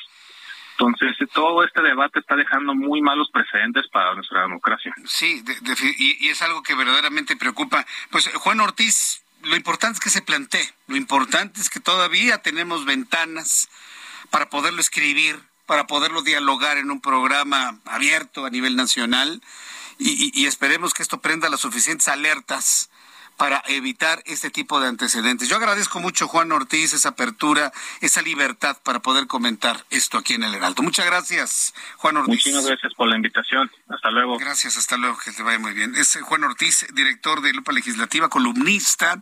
Yo le invito para que lo lea, para que lo siga y, de esta manera pues ir, ir advirtiendo, ¿no? Cuáles son los riesgos y los peligros, porque sí, lo, lo que preocupa es que finalmente se tomen ese tipo de decisiones, se hagan ese tipo de advertencias bajo el argumento de que es lo que el pueblo quiere. Y si con el argumento de lo que el pueblo quiere se tiene que poner por encima, por ejemplo, de nuestra constitución, no, pues olvídese, pues estamos perdidos, ¿no? Sin, si, si vamos a tener ese nivel de anarquismo, pues olvídese. anarquía es sin forma, es lo que significa la palabra. Se oye fea, pero tiene una definición muy clara. Es todo aquello que no tiene forma, que no tiene estructura, que está sin ley. ¿Sí? Tampoco estoy hablando de ir a un sinarquismo, que es completamente contrario a la anarquía, ¿no? El sinarquismo, tampoco. Estamos hablando también de una flexibilización de la ley, pero en estos casos le preocupa a muchos analistas políticos lo que estamos viviendo. Voy a los anuncios y regreso enseguida con más noticias aquí en El Heraldo. Escucha las noticias de la tarde con Jesús Martín Mendoza. Regresamos. Heraldo Radio, con la H que sí suena y ahora también se escucha.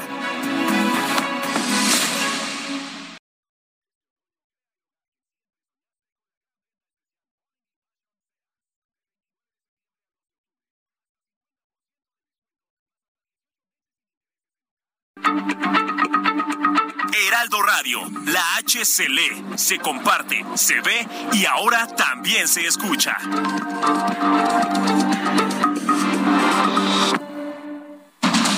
Continúa Heraldo Noticias de la tarde con Jesús Martín Mendoza.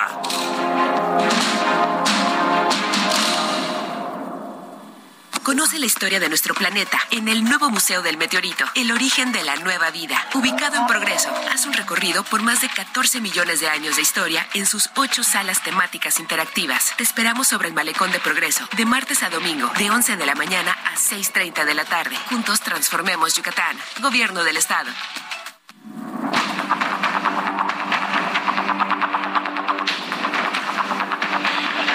Son las 7 con 30, las 19 horas con 30 minutos hora del centro de la República Mexicana. Bien, estaba leyendo, mientras estábamos en los mensajes comerciales, lo que sucedió en Ginebra con la elección del nuevo eh, con, el nuevo director de la Organización Panamericana de la Salud, será un brasileño. Sí.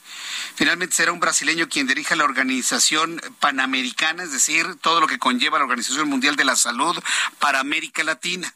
Será Jarbas Barbosa da Silva Jr. de Brasil. Fíjese que estaba compitiendo y, debo reconocer, debo reconocer que con muy buenas credenciales, Nadine Gassman por parte de México. Y yo no dudaría en ningún momento que a lo mejor Nadine Gassman sea mejor que el actual o siguiente director de la Organización Panamericana de la Salud. Pero sin embargo, lo que, lo que está trascendiendo de la razón por la cual no fue elegida Nadine Gassman es que porque la candidata mexicana gozaba de todas las credenciales para ser la dirigente y a pesar de ello, según fuentes consultadas por proceso, esta es una fuente de proceso, eh, la salpicó, entre comillas, del escándalo de su marido, el médico cubano Joaquín Molina Leza, quien está siendo investigado en los Estados Unidos por permitir retenciones ilegales de sueldos de los médicos cubanos en Brasil, fondo que fueron a dar a las arcas del gobierno de La Habana sin pasar por la Organización Panamericana de la Salud. Un tema de dinero, un tema político, el marido de ella involucrado en el asunto y eso habría significado que no se votara por ella. Esa es la razón. Lo ha investigado proceso, yo doy la fuente, finalmente de, un asunto que seguramente se analizará en su momento. La parte que me sorprendió es cómo Gatel, Hugo López Gatel, se supera. Cuando ya pensamos que ya no puede superarse a sí mismo, se supera Hugo López Gatel en sus, en sus traspiés. Pues no, no reaccionó diciéndole al pleno de ahí de, de la Organización Mundial de la Salud, hay que votar voto por voto. Nada más lo voltearon a ver al hombre. Cállate, hombre. Nadie se quejó ni de México ni de otros países del proceso de votación en secreto, en secreto, en donde perdió Nadine Gassman, completamente transparente a los ojos de todos, pero sin conocer el nombre de quien emitía los votos. Y sale Gatel diciendo, barbeando a Andrés Manuel López Obrador, hay que hacer voto por voto. Y conociendo los nombres. Qué ganas de hacer el ridículo de, de Hugo López Gatel. Pero bueno, nadie le hizo caso yo sí le quiero transmitir lo que finalmente pasó, porque luego nos van a preguntar. Y pues pidió voto por voto con los nombres y simple y sencillamente nadie le hizo caso. Como muchos por acá también. Cuando son las 7.33, 7.33 horas del centro de la República Mexicana, pues ya que estamos hablando de asuntos de salud, el asunto de la salud es algo muy serio definitivamente, ¿no? Y, tiene que ser promovido por, por especialistas verdaderamente reconocidos, con cédula profesional. Por eso me gusta conversar con el doctor Mario Aquiles Sánchez. Él es médico cirujano, especialista en medicina familiar. Él es médico con cédula profesional que usted puede consultar, que es la número 2582-389. Y lo he invitado a conversar con, con usted en esta tarde aquí en el Heraldo Radio porque hay algo que parece que no hemos visto con toda claridad. Pero ¿sabía usted que si usted se come, por ejemplo, alimentos con maíz o alimentos con arroz o alimentos con trigo le pueden generar una reacción como alérgica que le agreden el cuerpo, que no le caen bien, que le provocan inflamación, que le elevan la glucosa a niveles muy importantes a veces como que no somos muy conscientes que un alimento nos puede caer muy mal a la salud, trayendo en consecuencia enfermedad en el futuro. Doctor Mario Aquiles, qué gusto saludarlo, me da mucho gusto tenerlo aquí nuevamente en el Heraldo Radio. ¿Cómo está? Gracias, Jesús Martín. Muy bien, muy contento de estar con ustedes. A ver, entonces existen alimentos agresores y esos alimentos pueden ser diferentes de persona a persona, ¿verdad, doctor? Así es, y es un tema, déjame decirte que de Frank Suárez es un tema, es un parteaguas, no solo para diabetes, sino también para sobrepeso, para prácticamente cualquier enfermedad, porque no sentimos cuando nos eleva la glucosa, no es evidente el daño. Eh, es decir, no es evidente el daño, digamos, en el corto plazo. Pero ¿qué sucede cuando una persona está consumiendo un alimento agresor por mucho tiempo, de manera crónica? ¿Qué le puede ocurrir a esa persona? Ah, bueno, lo que va a pasar aquí es que al elevar la glucosa se eleva la insulina y esto forma grasa, que son ácidos grasos, y va a generar inflamación. Punto muy importante para cualquier inflamación, para cualquier enfermedad. La inflamación va a generar disfunción en todo el organismo. Y entonces hablemos de obesidad, de diabetes, de hipertensión, de problemas tiroideos, de problemas de piel, incluso de problemas psiquiátricos que se van a agravar por esta inflamación generalizada. Enfermedades autoinmunes inclusive, ¿verdad, doctor? Un, alimento agresor puede generar una enfermedad autoinmune de estas que lamentablemente se han popularizado mucho en el mundo, doctor. Exactamente, te pongo un ejemplo muy práctico hay un grupo de personas alérgicas al gluten y otro grupo de personas que ignoramos que somos alérgicos al gluten o que nos causa el gluten, que viene en el trigo principalmente, y nos causa mucho problema y somos ignorantes de eso porque no tenemos síntomas de momento, pero a futuro va a haber respuesta. Bueno, ahí, está un ejemplo. Yo creo que ese ejemplo que usted menciona, doctor, está muy, muy asociado a lo que mucha gente vive. Son alérgicos al gluten. Y luego cuando son niños, los papás, las mamás, bueno, tienen un enorme problema para saber qué le dan de comer a sus hijos porque todo en el mercado tiene gluten. Bueno, aquí va la pregunta fundamental hablando de esto. ¿Cómo detectamos los alimentos que nos agreden? ¿Cómo, sé que comer un huevo, un pan, una tortilla, un poco de arroz me puede hacer daño a mi organismo? ¿Cómo lo detecto? ¿Cómo me doy cuenta? Es muy importante hacer uso de un glucómetro. Con el glucómetro podemos picarnos en ayunas y ver cuánto tenemos de glucosa. Por ejemplo, 100, pensemos que en un no diabético tiene 100, se come la porción de alimento que quiere calificar y a las dos horas, sin tomar ningún otro alimento ni agua, se vuelve a picar en el mismo dedo. Punto muy importante. Cada dedo tiene su glucosa. Picamos nuevamente y notamos la diferencia. 20 arriba o 20 abajo de lo que teníamos, ese es un agresor y nos va a traer problemas. A ver, ¿cuánto debemos tener, cuántos miligramos de, de, glucosa por decilitro debemos tener personas saludables? ¿Cuánto debemos tener? Entre 80 y 100 como máximo. Entre 80 y, 100 como máximo. 80 y 100 como máximo. Y si de 100 me voy a 121 o 130, ya es un alimento agresor. Y va a ser por horas, ¿eh? Dos, tres horas, cuatro. Pero esas horas voy a estar ácido y produciendo muchas cuestiones nocivas para mi salud. Esto es muy interesante. Entonces, por ejemplo, en las mañanas, al despertarnos, tomamos muestra de sangre como lo hacen las personas diabéticas. Cualquier persona puede usar un glucómetro, ¿verdad? Para empezar. Cualquiera. Correcto. Me pico mi dedito mi sangre me dice que tengo 80. Voy desayuno, me vuelvo a tomar la muestra y a lo mejor sube qué? A 120, 140, 150. ¿Cuánto tiempo debe estar arriba? ¿Dos horas, tres horas o cuánto nos dijo, doctor? Seguramente va a estar dos horas o tres o hasta cuatro, pero el tiempo para medir la diferencia son dos horas. De que me piqué la primera vez al segundo piquete son dos horas y es en el mismo dedo. Y así compruebo que ese alimento que califiqué me está agrediendo. Por ejemplo, dos tortillas, tres tortillas, cuatro, me las como solitas las tortillas, me pico dos horas después, tengo más de 20 o menos de 20, es un alimento agresor, sin duda alguna. Vaya, pues este, este, esto, le puedo asegurar que es información completamente nueva para muchas, para muchas personas. Este, este, glucómetro dónde se encuentra? ¿En las farmacias o dónde lo compramos? En las farmacias se pueden encontrar y es una opción muy buena buscar ofertas. Siempre hay ofertas. Buscar ofertas y es importante que sea un glucómetro de uso sencillo. Lo que estamos hablando, doctor, es cómo está funcionando nuestro metabolismo. ¿Dónde el público puede encontrarlos a ustedes para conocer más del metabolismo, más eh, eh, cómo poder conocer la profundidad, comer lo necesario para que funcione bien el metabolismo, para tener buena salud, doctor? ¿Dónde nos encontramos?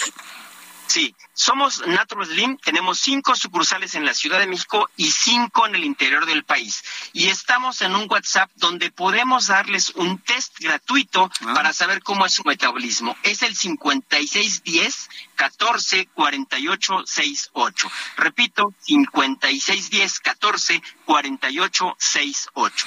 Las personas que están escuchando ya tomaron nota de este número de WhatsApp. ¿Qué, mensaje tienen que enviar para que eh, detecten que efectivamente lo escucharon aquí en nuestro programa de noticias? ¿Qué es lo que les tienen que escribir en WhatsApp o una llamada perdida? ¿Qué es lo que tenemos que escribir? Quiero, simplemente pueden poner quiero mi test gratuito de metabolismo. Mm, y con eso se pondrán en contacto con ellos. Sí, es, muy importante saber cómo estamos de salud. Fíjese que la sociedad mexicana somos muy afectos a estarnos eh, revisando médicamente. Yo creo que esta es una muy buena oportunidad.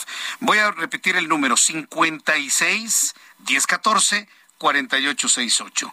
56 1014 4868.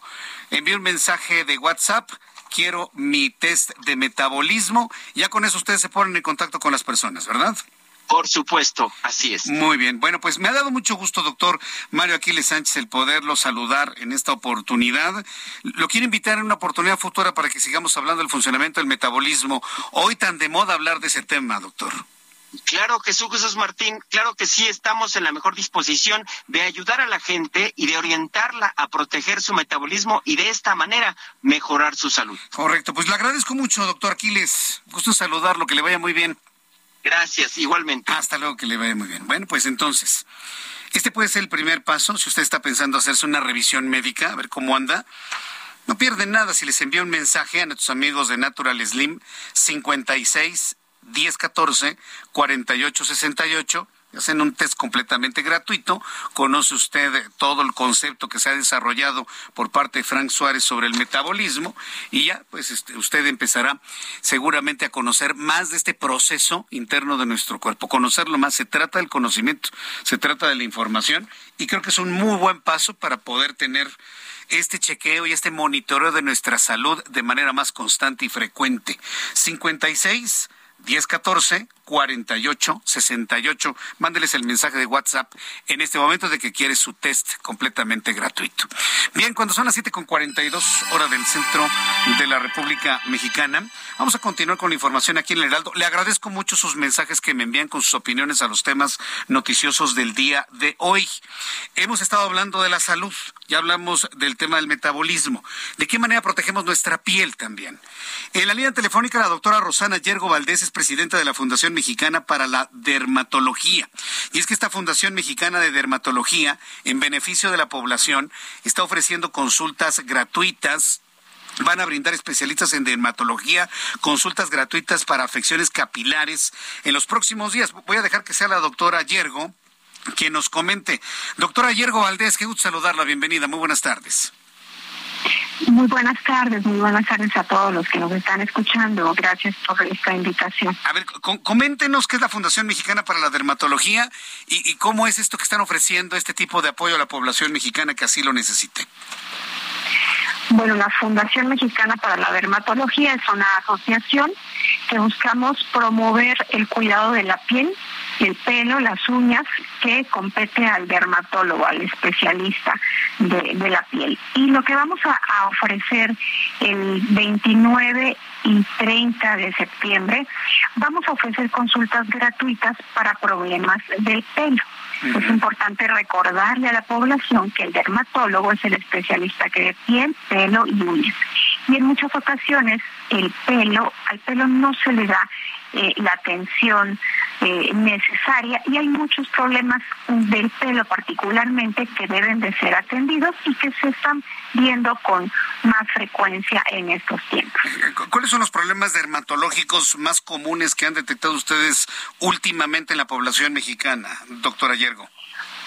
Bueno, la caída de cabello y particularmente después de enfermedad, como hemos eh, visto que después de haber presentado COVID hay una caída importante de cabello, eh, caídas de cabello que pueden ser por efecto hormonal, eh, por estado posterior al, parto, por ejemplo, o alteraciones nutricionales, por cuestiones autoinmunes, como lo es la alopecia areata, y hay algunos otros problemas inflamatorios, desde dermatitis seborreica, esto que eh, llaman caspa, y que puede generar más inflamación, inflamación importante, y también contribuir a caída de cabellos. Hay muchos problemas de foliculitis, por ejemplo, y que pueden condicionar eh, eh, estados posteriores que van a van a repercutir en caída de cabello o eh, inclusive hay algunas alteraciones o lesiones que pueden aparecer en la piel cabelluda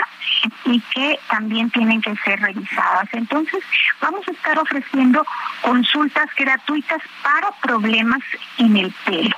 Son 100 consultas gratuitas en el consultorio que tenemos de la Fundación Mexicana para la Dermatología. Ahí vamos a estar ofreciendo estas consultas. Correcto. Bueno, entonces, ¿qué es lo que tiene que hacer el público interesado en tener una de estas consultas? ¿Cómo se comunican? ¿A dónde envían un mensaje? ¿Qué nos comenta sobre esto, doctora? Les pedimos que llamen al 55 90 93 06 13 que es el consul, es el es el consultorio de la fundación, es el teléfono del, consultorio para que obtengan una cita. Ah. De esta manera puedan eh, beneficiarse con esta consulta gratuita para problemas del pelo. Exclusivamente va a ser para problemas del pelo. Bien, voy a repetir el número 55 90 93 0613 55 90 93 0613 y ahí se pide la consulta. Van a ofrecer hasta 100 consultas gratuitas, ¿verdad? Así es. Les recordamos que el consultorio de la Fundación Mexicana para la Dermatología se encuentra dentro de la privada roja que se encuentra en Serapio Rendón número 61, la colonia San Rafael en la Ciudad de México. Y con mucho gusto vamos a estar atendiendo desde las 10 de la mañana hasta las 2 de la tarde. Dermatólogos van a estar ofreciendo estas consultas gratuitas. Muy bien, pues doctora Rosana Yergo, muchas gracias por ofrecer esto al público. Créame que esto le cambia la vida a muchas personas que lo necesitan. Gracias, doctora, por esta participación aquí en el Heraldo. Muchas gracias por la invitación. Muy buenas tardes. muy, bien. Hasta luego. Buenas tardes. Bueno, pues ya llevamos dos ofrecimientos muy importantes para que usted mantenga su salud, se haga sus chequeos, el del metabolismo. Le repito el número del metabolismo, 56 10 14 48 68 para tener su test de metabolismo, para tener su salud dermatológica, sobre todo a nivel capilar, 55 90 93 06 13 55 90 93 06 13 por, por eso le digo que siempre es muy importante tener un papel y un lápiz a un lado de su radio o de su teléfono celular para anotar estos números. Bien cuando son las 7 con 47 Mariano Riva Palacio qué gusto saludarte bienvenido. Querido amigo Jesús Martín Mendoza muy buenas noches ¿cómo estás? con mucho gusto de saludarte Mariano. aquí estamos querido amigo amigos del Heraldo Radio. Fíjate como todos los miércoles como todos los miércoles bienestar H fíjate que que quiero compartir con ustedes un análisis hecho por expertos sobre la violencia que está ocurriendo en nuestro país. Violencia, querido Jesús Martín Mendoza, que sigue estándares cuantitativos y cualitativos. Qué está absolutamente desbordada. Desbordada. Desbordada. Fíjate que a decir del doctor Alejandro Anaya Muñoz, él es vicerrector académico de la Universidad Iberoamericana de la Ciudad de México, la violencia que está enfrentando México se puede definir ya como un conflicto armado. A ese nivel. A ese nivel ya los expertos llaman al problema de violencia que se está viviendo en nuestro país, por la manera en la que se están matando a las personas y también por las zonas donde están ocurriendo los hechos, ¿no? Por eso el análisis tiene que ver con la disponibilidad de las armas de fuego y el tráfico de las mismas. El experto Jesús Martín argumenta que se vuelve central y pertinente hablar de esto para explicar la situación de violencia que se vive en estos momentos en México. ¿Cómo reducir la violencia en particular la asociada con las armas de fuego? Pues no hay realmente una fórmula mágica, dicen. Es una de las preguntas difíciles que la realidad pone sobre la mesa y las respuestas se tienen que encontrar entre la sociedad civil especializada, entre la academia y las autoridades pertinentes, Jesús Martín. De otra manera, no se va a poder resolver. Ahora, ahí te van los datos importantes que quiero compartir. ¿Qué relación existe entre armas que están hechas en Estados Unidos y la violencia en México? Toda. El 70% de las armas ilegales que se utilizan en nuestro país provienen de los Estados Unidos. No hay de otra. De ahí vienen. ¿no? Entran de manera ilegal y se utilizan para diferentes tipos de ilícitos. De ahí es el dato. Estudios muestran que con la remoción de la ley que prohibía la comercialización de armas de asalto en los Estados Unidos, los homicidios con armas de fuego en México aumentaron de manera drástica al pasar de 24% en el 2004 al 66% en el 2017 y al 70% en el 2021. O sea, vamos completamente en ascenso, querido Jesús Martín Mendoza. Es brutal. Ahora, ¿para qué son utilizadas? ¿No? Dicen, por cada 10 personas asesinadas con un arma de fuego en México, otras 15 son heridas y las víctimas principales son hombres entre 18 y 35 años. Y que según una estimación, cada 48 horas en México hay 27.460 robos con armas de fuego, 1.904 armas se usan para amenazar o intimidar a las personas en riñas. ¿Qué números? ¿Qué números? Probablemente sean más, ¿eh? pero son datos logrados y documentados. De estos, 1.400 para cometer otro tipo de delitos. Y por último, en 118 lesiones se usan armas de fuego, 76 homicidios dolosos se perpetran con armas de fuego, en tres se utilizan para suicidios, primordialmente los hombres, y también para homicidios culposos. Datos fuertes, datos relevantes que recientemente se están integrando y que los traje precisamente hoy para comentarlos contigo. Esta noche. Ni, ni el Secretariado de Seguridad Pública nos da datos como estos tan crudos. Yo creo que son datos como para poder tener acción inmediata tanto en el Ejecutivo como como en el legislativo. Mi querido Mariano, ¿dónde podemos conseguir más información que nos has compartido? Tus redes sociales para que el público pueda entrar en contacto contigo, como siempre los miércoles. Rapidísimo, Twitter, JM Riva Palacio, Facebook, Mariano Riva Palacio Yáñez, TikTok, Mariano Riva Palacio 1. Yo directamente respondo a cualquier inquietud. Hoy sí me dejó frío los datos ¿eh? de Mariano, pero muchas gracias. Es importante ver la realidad de las cosas, sí, Último dato, del Instituto para la Prevención de Lesiones por Armas de la Universidad de Michigan también está aportando esta información. Ah, ah también viene de fuera donde también están haciendo su análisis. Es, exactamente. Bien, Mariano, muchísimas gracias. Gracias, amigo. Muy buenas noches a todos. Como todos los miércoles, no se lo pierda, Mariano Riva Palacio, todos los miércoles aquí en el Heraldo Radio con Bienestar H. Son las 7.51. En la recta final de nuestro programa de noticias, Roberto San Germán, debo decirte, te lo dije, pero me duele decirte, te lo dije. ¿Qué tal? Buenas noches. Iba a perder la selección. Bueno, a ver, ya para qué hacemos tanto rollo después de que, a ver, los partidos parece que para ellos duran 45 minutos. Sí, sí. 2-0, primer tiempo buenísimo de Alexis Vega, grandes jugadas, penal, una gran pantalla, Arteaga pone el 2 0, todo el mundo decía, ya estamos listos, ya llegamos contra Argentina, primer partido, se acabó. Duró 45 minutos, en 5 minutos se dieron la vuelta.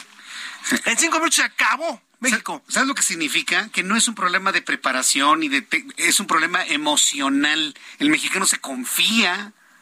O yo lo veo de esa manera. ¿O qué pasaron esos cinco minutos? Pues, ¿qué pasó? Pues te la dejaron, este. pues, ¿qué te digo? ¿Te la dejaron qué? Te la dejaron así nomás. No, entiendo, Votando, no, no quieres que te lo digas. no, no, ya sé. nos corren a los dos, pero. No, ya sé, ya sé, pero pues imagínate, estamos hablando de, de que en cinco minutos se les volteó la tortilla. Sin tierra, dos goles, y luego el tercero es un golazo de volea. Sí. no había metido que aflojaron, se confiaron, ¿qué pasó? Pues es que, como dices tú, a ver, el deporte es de momentos, ¿estás de acuerdo? Sí, sí. Y también la vida. Sí. Y en el fútbol, pues tienes 90 minutos que tienes que jugar totalmente concentrado. Si te desconcentras, te pasa esto. O sea, fue descontón cabaretero, como se dice vulgarmente, en ocho minutos, ¿no? Descontón cabaretero. En ocho minutos te dieron la vuelta y no pudiste reaccionar. ¿Qué te impactó más, la voltereta en esos cinco minutos o la forma como despidieron al Tata? ¡Qué bárbaro! Pues a ver, la gente está muy enojada con él. Pues claro. No lo quieren, obviamente, y pues saben que él es argentino, que se va a ver a la selección de Argentina cuando juega cerquita de ahí, donde está él, pues no lo quieren. Y se ve que la Federación Mexicana de Fútbol y el Tata está, o sea, esa relación debe estar más rota que no, no, no sé qué decirte. O sea, el tipo ayer les pegó durísimos a los directivos de los equipos y a los dueños manden más gente a Europa. Tiene toda la razón. Si queremos crecer, por lo menos tenemos, debemos de tener 100 jugadores en Europa. Teniendo tres o cuatro y en equipos medianos, no creces. Perdón, no creces. O sea, esto es, esto es una cuestión de, de lógica. ayer, o sea, no hay mucho que buscar. Ayer me hablabas que un matemático decía que vamos a llegar al quinto partido. Con estos resultados, es donde la matemática se rompe. ¿Estás de acuerdo? Compadre, si el brujo mayor ya lo dijo, entonces. Oh, ah, bueno, un saludo para el brujo mayor, que, me cae re bien, por Pero bueno, ¿eh? o sea, si vas a eh, basarte en una tirada de cartas, si vas a basarte en otras cosas, un modelo matemático te lo puede dar, ¿eh? Son fórmulas, ¿eh? Mi querido Roberto, gracias por hacernos sentir coraje. no, no fui yo, fueron los del Tata, ellos díganle lo que quieran, ¿no? Gracias, mi querido Roberto. Roberto San Germán con toda la información deportiva. Ya nos vamos, gracias por habernos acompañado el día de hoy. Nutridito el programa, ¿eh? Y créame que me quedo con muchas historias más para compartir con usted. Pero lo dejo a continuación con la programación del Heraldo Radio, del Heraldo Televisión. Lo espero mañana, en punto de las 2 de la tarde. Las noticias por el 8 a las 2, de la tarde, Heraldo Radio. Soy Jesús Martín Mendoza. Gracias, hasta mañana y buenas noches. Esto fue Heraldo Noticias de la tarde con Jesús Martín Mendoza.